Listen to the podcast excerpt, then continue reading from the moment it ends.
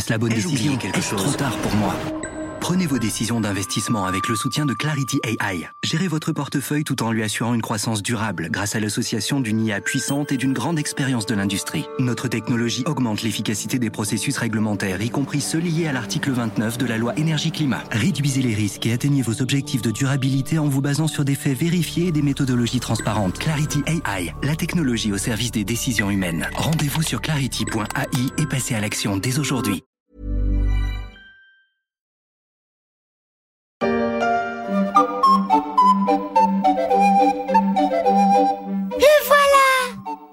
Bonsoir les enfants. Bonsoir.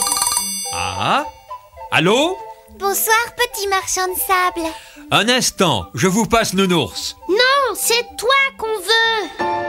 Le marchand de sable est passé avec Nounours. Combien d'enfants attendaient d'entendre cette musique avant d'aller se coucher?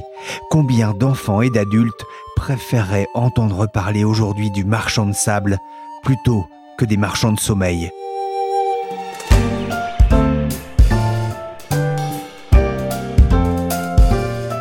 Je suis Pierrick Fay, vous écoutez La Story, le podcast des échos. Chaque jour de la semaine, la rédaction se mobilise pour analyser et décrypter l'actualité économique, politique et sociale. Et aujourd'hui, dans La Story, on va s'intéresser à la lutte contre ceux qui font profession de marchands de sommeil. Aïd Tayeb, marchand de sommeil de son état, pousse le bouchon un peu loin. Dans son hôtel meublé du faubourg Saint-Antoine, il loue pour 800 francs par mois une soixantaine de chambres sordides, sans hygiène et sans confort. En tout, 48 000 francs de revenus mensuels. On pourrait même dire de bénéfices nets, puisque Aïd Tayeb encaisse, mais ne débourse rien. C'était le 2 août 1985 dans le journal d'Hervé Claude sur Antenne de Midi. Dans cette archive de l'INA, la même détresse des victimes, souvent les mêmes, les mêmes images de lieux indignes, de vieux lits tordus, de murs décrépits et de locaux ouverts à tous les vents. Presque 40 ans plus tard, certains marchands de sommeil continuent de profiter de la détresse des personnes vulnérables souvent déracinées, malgré la bataille engagée ces dernières années par les collectivités locales. Elsa Dichary et Laurent Thévenin sont journalistes aux échos. Ils se sont intéressés à cette chasse aux propriétaires indélicats, pour ne pas dire plus. Bonjour Elsa. Bonjour Pierrick. Bonjour Laurent. Bonjour Pierrick. Alors d'abord, quand on parle de logement indigne, de quoi parle-t-on? Alors on parle de logements qui sont impropres à l'habitation parce qu'ils exposent leurs habitants à des risques pour leur santé ou pour leur intégrité physique. Alors ça peut être par exemple des logements qui sont rongés par l'humidité, euh, infestés de rats, de punaises de lit, euh, qui contiennent du plomb, ou ça peut être des logements qui sont situés dans des immeubles qui sont menacés d'effondrement. Donc juridiquement, un marchand de sommeil, c'est quelqu'un qui expose une ou plusieurs personnes vulnérables à des conditions d'habitat indigne. Alors j'ai une question un peu bête, mais d'où est-ce que ça vient ce terme de marchand de sommeil Alors on n'est pas tellement sûr, mais euh, ça trouverait probablement son origine au 19e siècle, quand un certain nombre de provinciaux venaient euh, à Paris pour euh, faire fortune. Et à leur arrivée dans, dans la capitale, ils louaient des chambres très très chères à la nuit à des propriétaires euh, peu scrupuleux. Et c'est ces provinciaux qui auraient euh, eux-mêmes surnommé leurs euh, bailleurs marchands de sommeil. Qui sont ces marchands de sommeil? Est-ce qu'on a une, une idée un peu de leur identité, de, de qui ils sont? Alors, d'après ce que nous disent les gens qui sont confrontés à eux, il n'y a pas vraiment de profil type. C'est des gens de tous milieux sociaux, de toute profession, du, du garagiste au notaire. Après, on peut dire qu'il y a peut-être plusieurs profils psychologiques malgré tout. Il y a des propriétaires qui juste se sont un peu désintéressés de leurs biens. Ils louent un logement euh, à Paris, par exemple, alors qu'ils habitent en province. Euh, ils ne soucient pas tellement de savoir si le logement est en bon état et dans quelles conditions euh, vit leur locataire. Et il se trouve qu'il peut vivre dans des conditions qui sont vraiment pas terribles. Et puis, il y a, des, marchands de sommeil, au contraire, qui sont absolument conscients de ce qu'ils font et qui euh, même peuvent être euh, violents euh, ou, ou, menaçants vis-à-vis de leurs locataires. Et il y a quelque chose qui est assez choquant, on l'a raconté plusieurs fois, c'est certains marchands de sommeil qui, en fait, disent que finalement, ils font œuvre utile parce que s'ils louaient pas ces logements qui sont peut-être pas dans un état excellent, mais à ces locataires, et eh ben, ils se retrouveraient à la rue.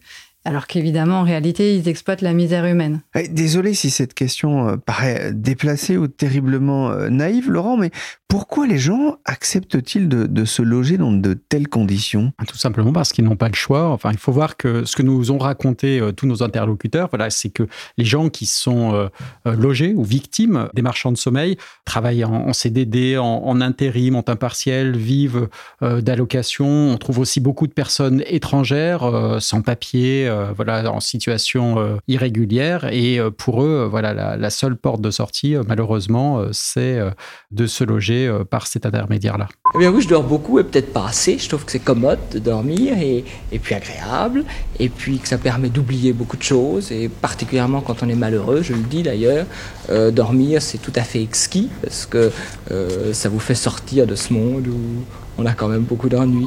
Jean d'Ormesson et les bienfaits du sommeil, pas toujours réparateurs dans cette archive de l'INA en 1959. Dormir pour oublier aussi où l'on vit. Est-ce que l'on a, Elsa, une idée du nombre de logements insalubres loués aujourd'hui dans les grandes villes? Alors, donc, évidemment, il n'y a pas d'inventaire parce que la caractéristique des marchands de sommeil, c'est d'être euh, extrêmement discret. Quelqu'un de la, fondation euh, Abbé Pierre me disait, ils font tout pour rester euh, sous les radars. Et donc, on n'a pas idée réellement de l'ampleur du phénomène. On sait juste qu'il se développe plutôt en général dans les cœurs de ville anciens où il y a de l'habitat dégradé. Et puis, depuis peu, euh, on voit que dans certaines euh, villes, on a un nouveau phénomène qui est le phénomène de la division pavillonnaire, où euh, en fait, il y a des maisons donc, qui sont divisées en plusieurs logements et où s'entassent je ne sais combien de locataires.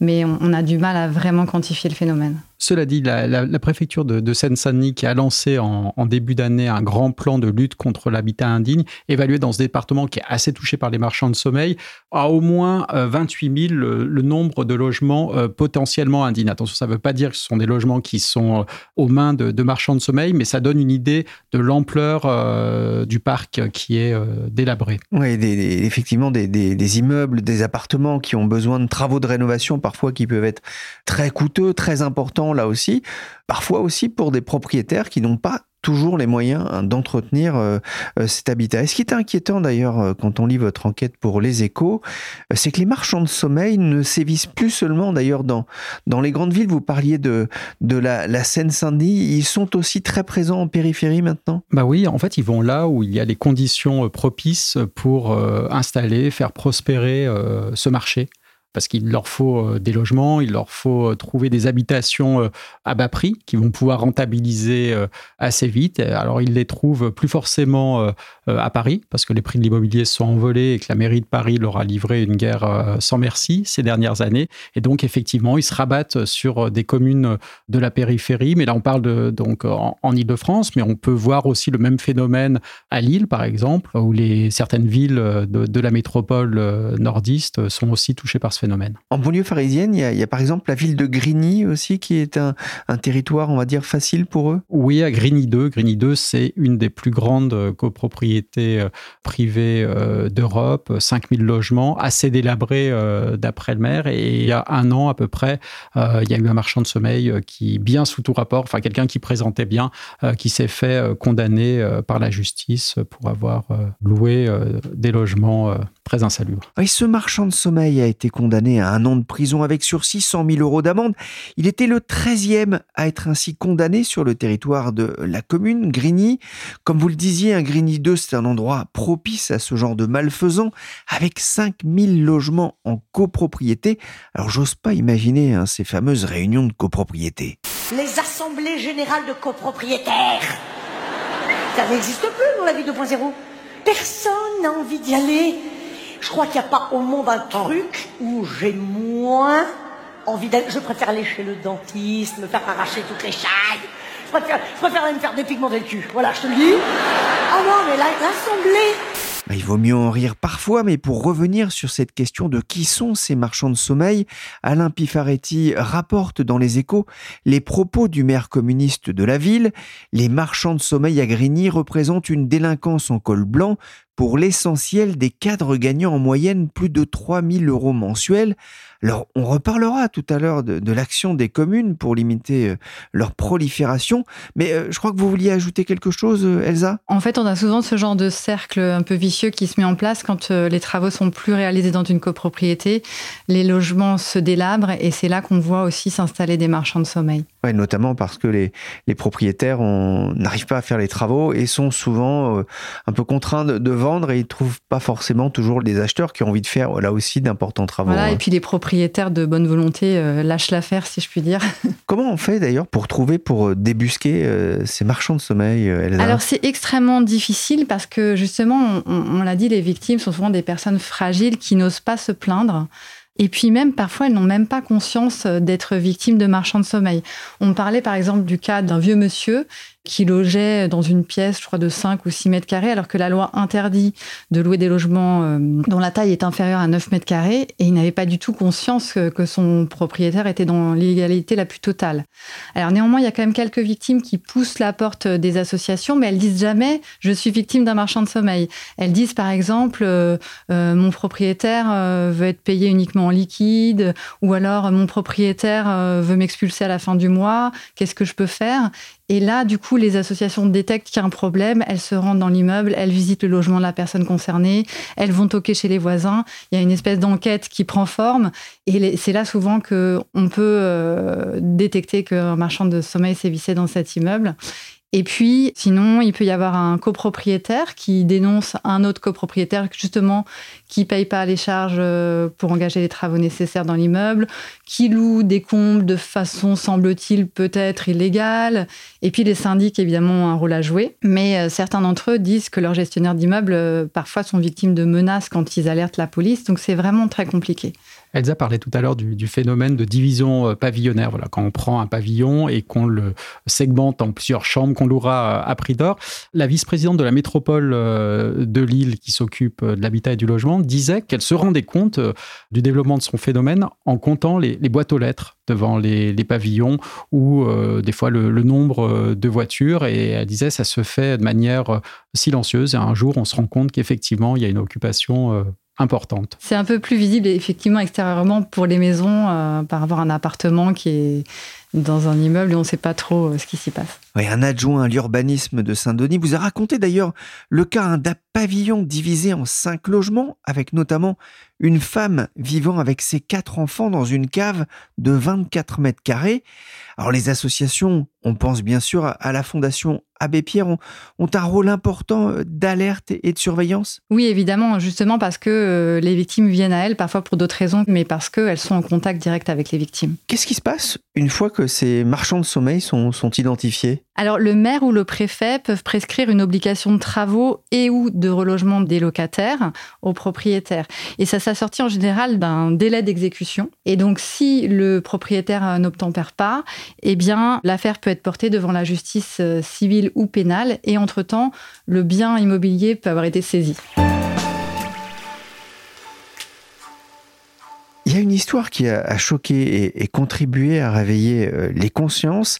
Elle témoigne aussi des failles du système. Ça s'est passé il n'y a pas très longtemps dans le 18e arrondissement de Paris, euh, Laurent. Oui, effectivement, c'est l'affaire dite de la rue euh, Max Dormois. C'était un homme, un garagiste d'une soixantaine d'années qui avait logé dans un immeuble jusqu'à 200 personnes à la fois. C'est une, une affaire qui avait fait grand bruit parce que effectivement c'était allé jusqu'au procès, mais ce marchand de sommeil voilà, avait été exproprié et la Soreca, qui est euh, le bras armé de la, ville de Paris pour euh, réhabiliter euh, les quartiers anciens, avait dû lui payer une indemnité d'expropriation monumentale de, l'ordre de 6,7 millions d'euros. Et la mairie de Paris avait calculé que le garagiste s'était mis dans la poche au moins 5 millions d'euros. Donc euh, ça avait fait euh, grand frais. Il a fini par être condamné, mais ça avait pris du temps. Yann Brossal, euh, l'adjoint à la maire de Paris, Anne Hidalgo, disait qu'à l'époque, ça leur était resté vraiment en travers de la gorge.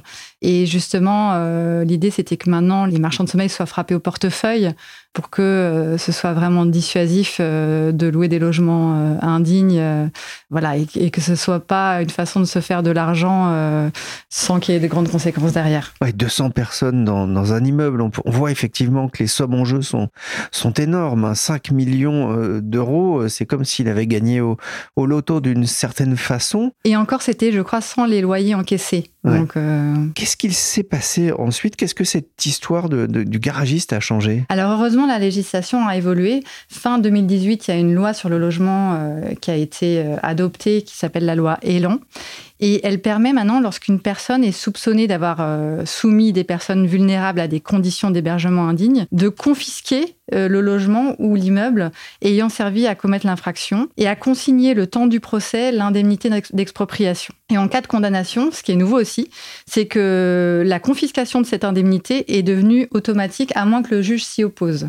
Donc euh, maintenant, euh, c'est moins juteux, on va dire, de se lancer dans une opération comme celle-ci. et le garagiste se retrouverait là, effectivement, sans retrouver son chèque. voilà, il ne toucherait pas les 6,7 hein. millions d'euros aujourd'hui.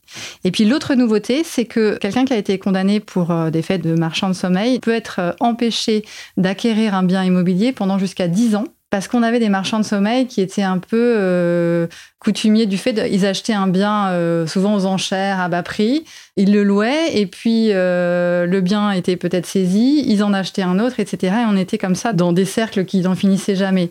Et donc la loi permet aussi que les personnes condamnées ne puissent pas récidiver finalement. Certaines condamnations ont valeur d'exemple. Vous racontez dans les échos la condamnation par le tribunal de Pontoise d'un couple de Pakistanais. Alors ils résident en Angleterre et ils ont été condamnés à deux ans de prison avec sursis, 60 000 euros d'amende pour soumission de personnes vulnérables ou dépendantes à des conditions d'hébergement indignes, Franchement, au vu des bénéfices engrangés par ces personnes, ça paraît presque dérisoire. Alors c'est vrai que cette condamnation peut paraître légère, mais il faut souligner que d'abord c'était une première condamnation pour ces propriétaires et qu'en cas de récidive, les peines peuvent être beaucoup plus lourdes, allant jusqu'à des peines de prison ferme. Et euh, c'est vrai qu'il y a peu de marchands de sommeil euh, qui se retrouvent devant la justice, il y en a peu qui sont condamnés. Mais selon les spécialistes, ça a quand même valeur d'exemple et ça permet aux victimes de trouver le, courage de porter plainte. Elsa, il y a un aspect euh, coercitif qui est important, vous le disiez, mais les associations que vous avez rencontrées soulignent aussi l'importance de, la prévention, de la communication. Oui, alors effectivement, elles disent qu'il faut former les travailleurs sociaux, les policiers, et puis il faut aussi euh, trouver des solutions de logement pour euh, les victimes de marchands de sommeil qui ne soient pas justement de l'habitat indigne. Et il y a une association notamment, enfin c'est ce qu'on appelle une agence immobilière sociale qui s'occupe de ça, qui s'appelle Habitat et Humanisme. Et eux, ils vont euh, acquérir des logements dans des centres anciens euh, et euh, convaincre les propriétaires de les louer à des personnes fragiles, justement en se portant garant finalement pour qu'il n'y ait pas d'impayé de loyer, ce qui rassure le propriétaire. Et pour eux, il y a un élément essentiel dans la lutte contre les marchands de sommeil, c'est en fait de lutter contre les logements vacants. Puisqu'en récupérant le parc de logements vacants, on peut justement loger des personnes qui se retrouvent aujourd'hui exclues du marché de l'immobilier. Alors ça demande des moyens financiers et humains, il faut en avoir conscience, il faut mobiliser des experts, on le disait, mieux former les travailleurs sociaux ou les policiers qui peuvent se retrouver face à des victimes. Euh, il faut aussi trouver des solutions de logement alternatives la solution ne passe pas seulement, on l'a compris, par les sanctions contre ces marchands de sommeil.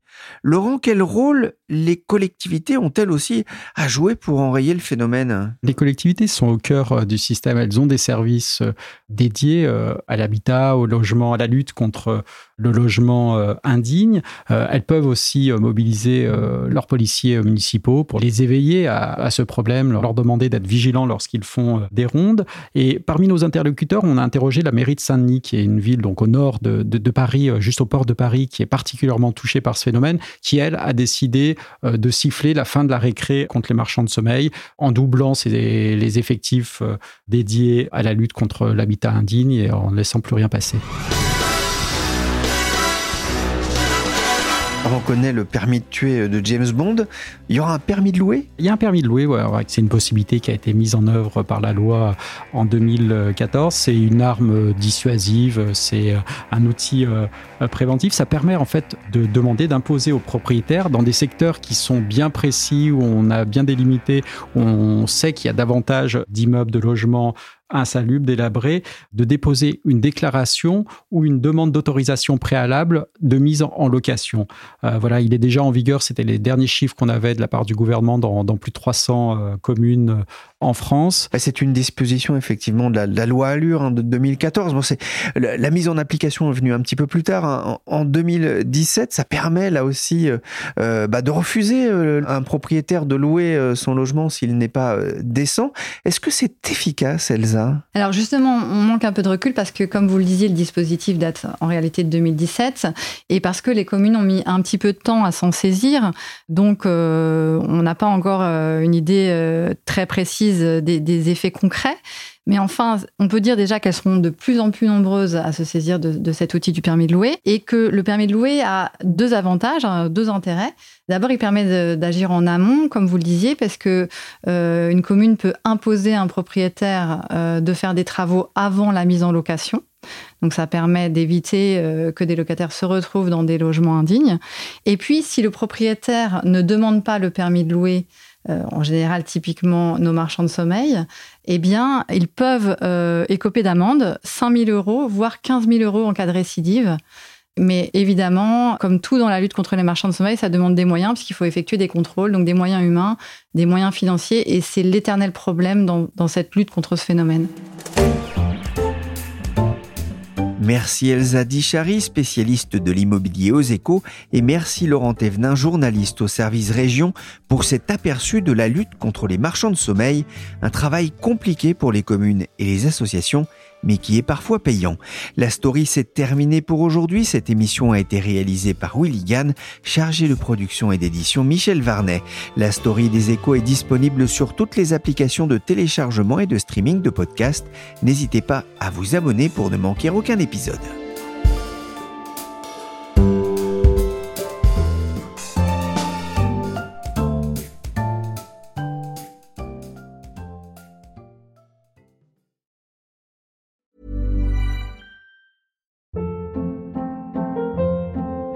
Hold up. What was that? Boring. No flavor. That was as bad as those leftovers you ate all week. Kiki Palmer here, and it's time to say hello to something fresh and guilt-free. Hello Fresh. Jazz up dinner with pecan-crusted chicken or garlic butter shrimp scampi. Now that's music to my mouth. Hello Fresh. Let's get this dinner party started. Discover all the delicious possibilities at hellofresh.com.